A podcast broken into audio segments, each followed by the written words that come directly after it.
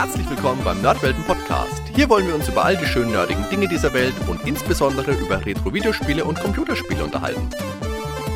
Also macht's euch bequem, spitzt die Ohren und dann viel Spaß mit der heutigen Folge.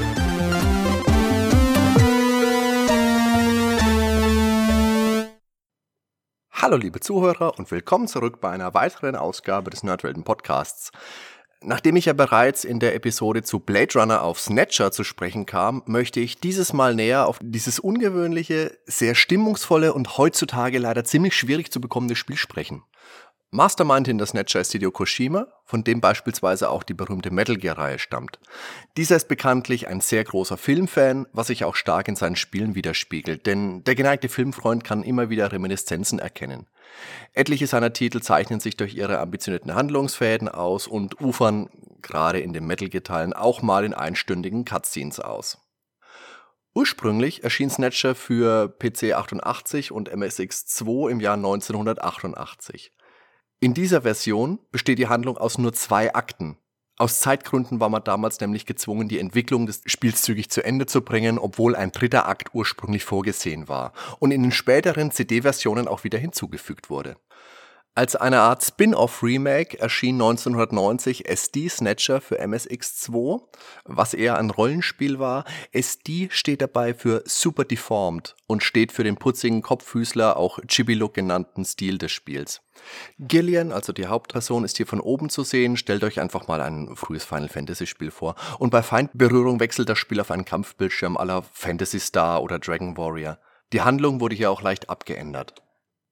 Später erschien dann eine stark verbesserte und inhaltlich aufgestockte CD-ROM Remake-Version mit einem dritten Akt, verbesserter Grafik und Sprachausgabe für PC Engine, Sega Mega CD, PlayStation und Sega Saturn.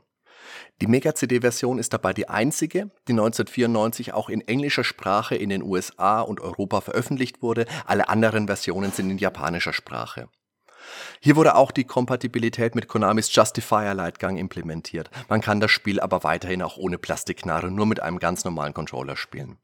In der Sega-Version wurden einige Änderungen und Schnitte vorgenommen, einige entblößte Pixelbrüste wurden bedeckt und das Alter der Figur Katrina Gibson wurde von 14 auf 18 Jahre angehoben, da Gillian sie im Spiel beim Duschen bespannt und das ja wohl irgendwie weniger pervers dargestellt werden sollte hat leider eher leidlich funktioniert. Leider gibt es bis heute keine Neuveröffentlichung dieser englischen Ausgabe, obwohl sie von Fans des Spiels, mich eingeschlossen, innigst herbeigesehnt wird.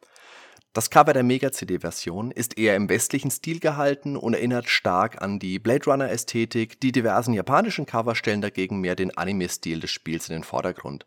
In der Mega-CD-Anleitung des Spiels ist übrigens auch ein einführender Comic abgedruckt. Das Spiel selbst ist eine Mischung aus Adventure mit Lightgun-Passagen, das sich vermehrt wie ein interaktiver Film anfühlt. Man spürt da deutlich Koshimas filmische Ambitionen dahinter.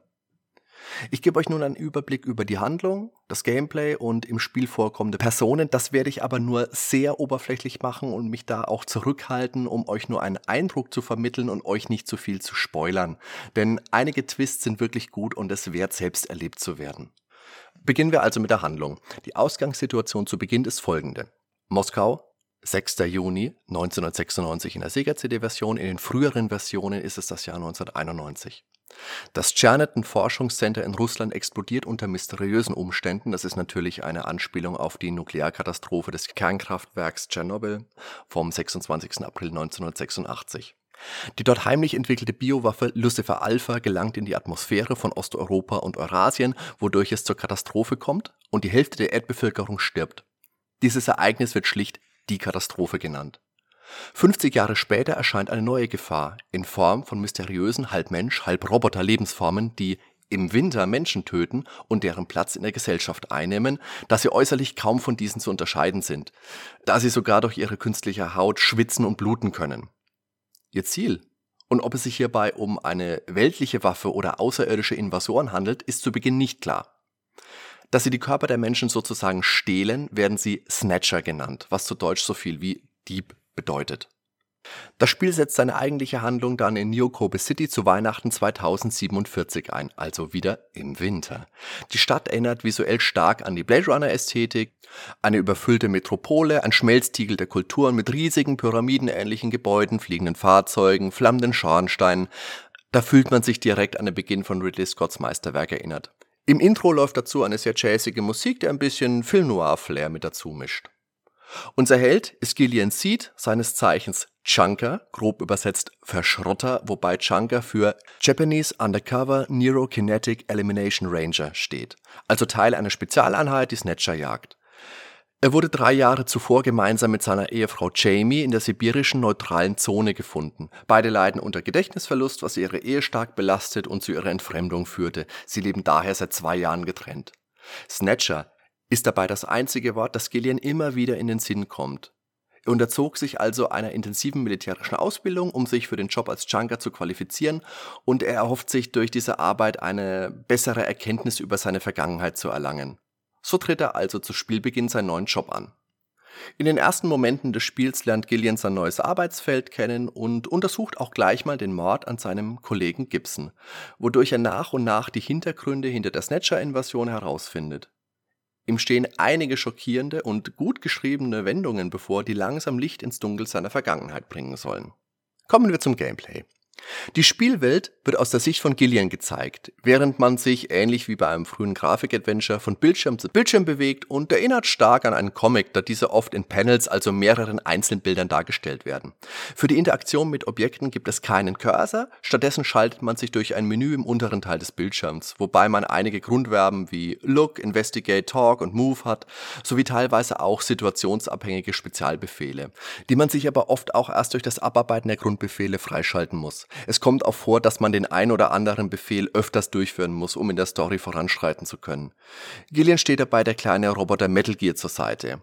Er verfügt über ein Bildtelefon und speichert den Spielstand. Der Verweis auf Kojimas gleichnamige Spielreihe ist natürlich nicht gerade subtil.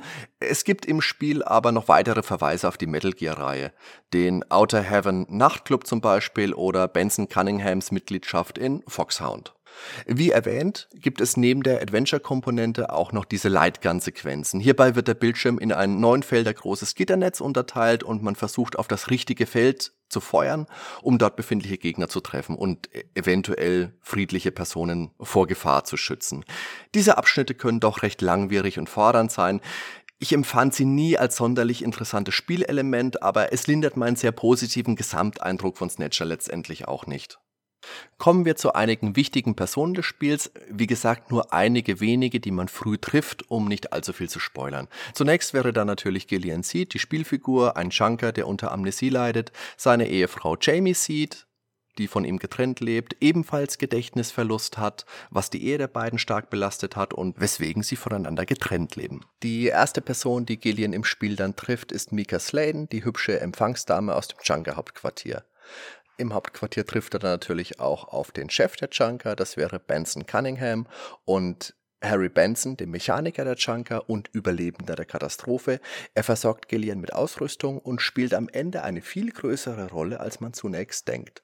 Von Harry bekommt man auch Metal Gear Mark II ausgehändigt. Das ist im Endeffekt Gillians Smartphone, äh, Entschuldigung, Roboterassistent bzw. Navigator.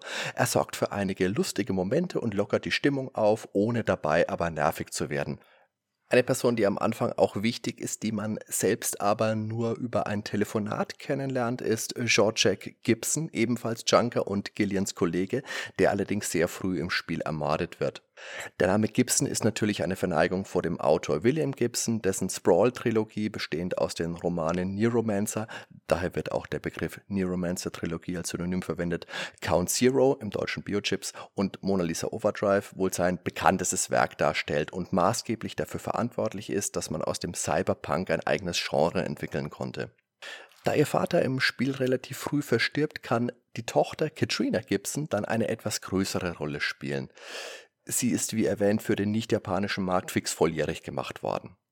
Dann gibt es noch Napoleon, das ist Gillians geheimnisvoller Informant, den man am Anfang erstmal identifizieren muss.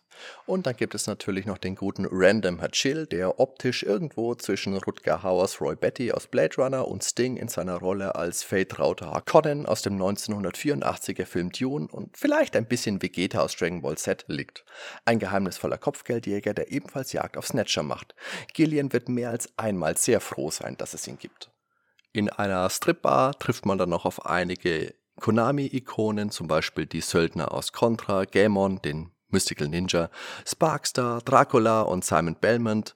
Man kann im Spiel immer mal wieder das Konami-Logo sehen und das Hauptquartier der Junker befindet sich selbstverständlich im Konami Omni Building. Nach diesem, wie gesagt, kurz gefassten Überblick, um nicht so viel zu spoilern, möchte ich jetzt noch ein bisschen genauer auf das Spiel eingehen. Und ein wichtiger Element von Snatcher sind Gewalt und sexuelle Inhalte bzw. Schnitte, die für den europäischen Markt gemacht werden mussten. Snatcher zeigt explizite Gewalt- und Splatter-Szenen. Das zeigt sich gleich zu Beginn beim Auffinden von Gibsons enthaupteter Leiche und im Verlauf des Spiels wird man immer wieder auf verfaulte und oder verstümmelte Leichen treffen und zwar auf menschliche und tierische. Gerne auch mal mit Maden in Großaufnahme, also es wird schon auch mal echt eklig. Die zensierten Pixelbrüste habe ich ja bereits erwähnt und die Duschszene mit Katrina wurde ebenfalls entschärft.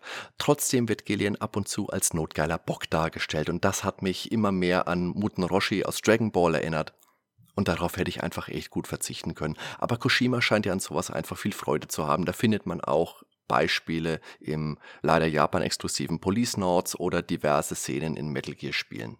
Wie bereits erwähnt, ist Koshima ja ein großer Filmfan, war ja, soweit ich weiß, auch Student an einer Filmhochschule, bevor er dann zu den Videospielen wechselte. Und gerade viele westliche Filme haben ihn stark beeinflusst. Und viele hat er auch in Snatcher mit eingebaut.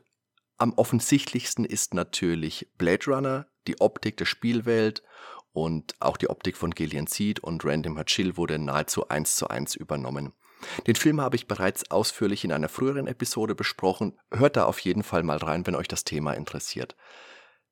Alien ist ein weiterer filmischer Einfluss. Einige Sets des Spiels erinnern stark an Gegenstücke aus Alien. Auch das beklemmende Gefühl, verfolgt zu werden und unsicher zu sein, wird im Spiel in einigen Szenen immer wieder aufgegriffen. Der Terminator aus dem gleichnamigen Film, aus der gleichnamigen Reihe, ist natürlich ein wichtiger Einfluss. Die Skelette des Snatchers sind stark an denen aus Terminator angelehnt. Diese wurden übrigens für die englischsprachige Version nochmals überarbeitet, zum Beispiel die Augen von Rot auf Grün gewechselt, um sich etwas stärker von der offensichtlichen Vorlage zu entfernen, die aber trotzdem klar zu erkennen bleibt. Im Intro von Snatcher wird ein Snatcher-Unterarm gezeigt, der gleich an den erinnert, der bei Terminator 2 eine sehr zentrale Rolle spielt. Der Name des Spiels ist stark beeinflusst von Invasion of the Body Snatchers, ursprünglich ein Roman von Jack Finney aus dem Jahr 1954 und in der Folge mehrfach verfilmt, in Deutschland als Die Körperfresser kommen bekannt. Die Handlung, soweit sie nicht der Titel eh schon vorwegnimmt, fasse ich euch nochmals ganz knapp zusammen. Aliens versuchen die Einwohner einer Kleinstadt durch Doppelgänger zu ersetzen, um letztendlich die Weltherrschaft zu erlangen. Zu guter Letzt wäre dann noch Akira, ein wegweisender Manga mit Endzeitthematik, der von 1982 bis 1990 erschien, sowie ein darauf basierender Anime aus dem Jahr 1988. Akira gilt als sehr bedeutendes Werk, da es für die Verbreitung von Animes und Mangas im Westen eine Schlüsselrolle spielte. Im Film kommt ein rotes Motorrad vor, das dem von Random Chill Snatcher nicht unähnlich sieht. Erwähnen möchte ich noch ein weiteres Werk, das diesmal allerdings den umgekehrten Weg geht und von Snatcher inspiriert ist. Und zwar wäre das Suda 51's Stature. Hierbei handelt es sich um ein Hörspiel mit der Vorgeschichte von Snatcher aus dem Jahr 2011 von Kojima Productions. Und zwar war das eine Zusammenarbeit von Kojima und dem Spieledesigner Suda51, der das Skript geschrieben hat. Suda51 ist bekannt für die Spiele Killer 7 oder die No More Heroes Reihe. Die Musik wurde von Akira Yamaoka beigesteuert, dessen Schaffenswerk neben Musik für Snatcher auch Stücke für Sparkster oder Silent Hill beinhaltet. Vor dem Fazit habe ich jetzt noch einen kleinen Fun Fact für euch. In einem Interview während der Art of Video Games Ausstellung 2012 in Washington DC erwähnte Koshima, dass er für die ursprüngliche Version von Snatcher, die ja auf Diskette erschien, ein ziemlich cooles Feature geplant hatte. Auf der Oberfläche der Diskette sollte eine geheime Nachricht versteckt sein, die für das bloße Auge erst sichtbar werden sollte, wenn sie durch das Diskettenlaufwerk einige Zeit erwärmt würde und dadurch auch ein Geruch freigesetzt werden sollte.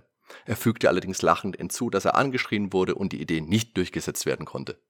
Kommen wir jetzt also zu meinem Fazit.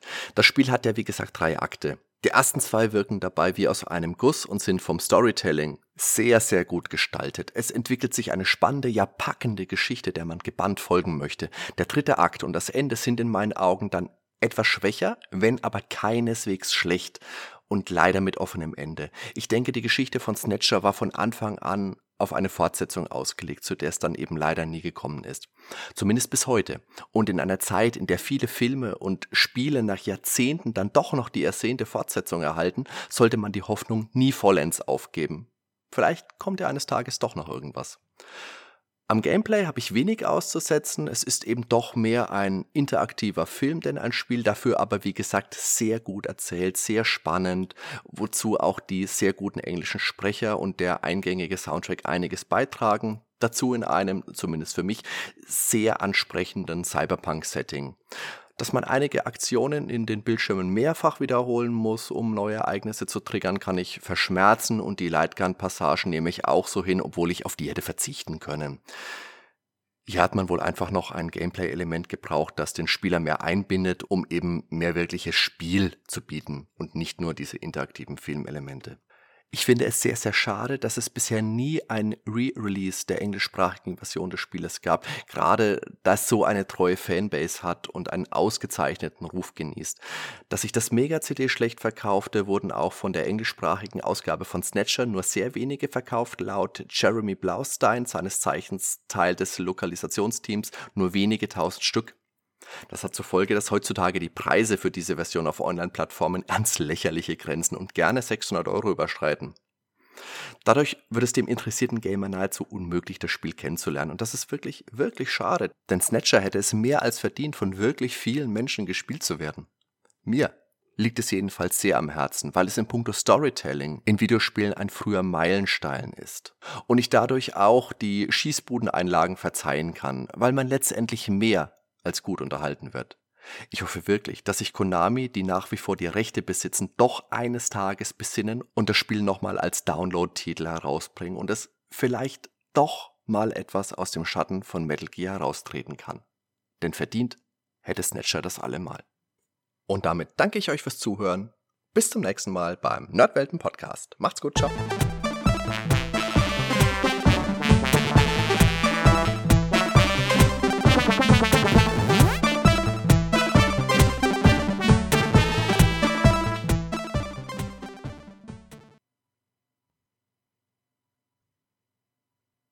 Oh, ihr seid ja noch da. Das trifft sich gut, denn ich hätte da noch was. Bevor diese Episode endgültige Ende findet, möchte ich noch einen kleinen Ausblick in die unbestimmte Zukunft geben. Denn bei der Recherche bin ich immer wieder auf Koshimas Police Notes gestoßen, das spielerisch einen spirituellen Nachfolger zu Snatcher mit einem verstärkt auf Science Fiction ausgelegten Setting darstellt.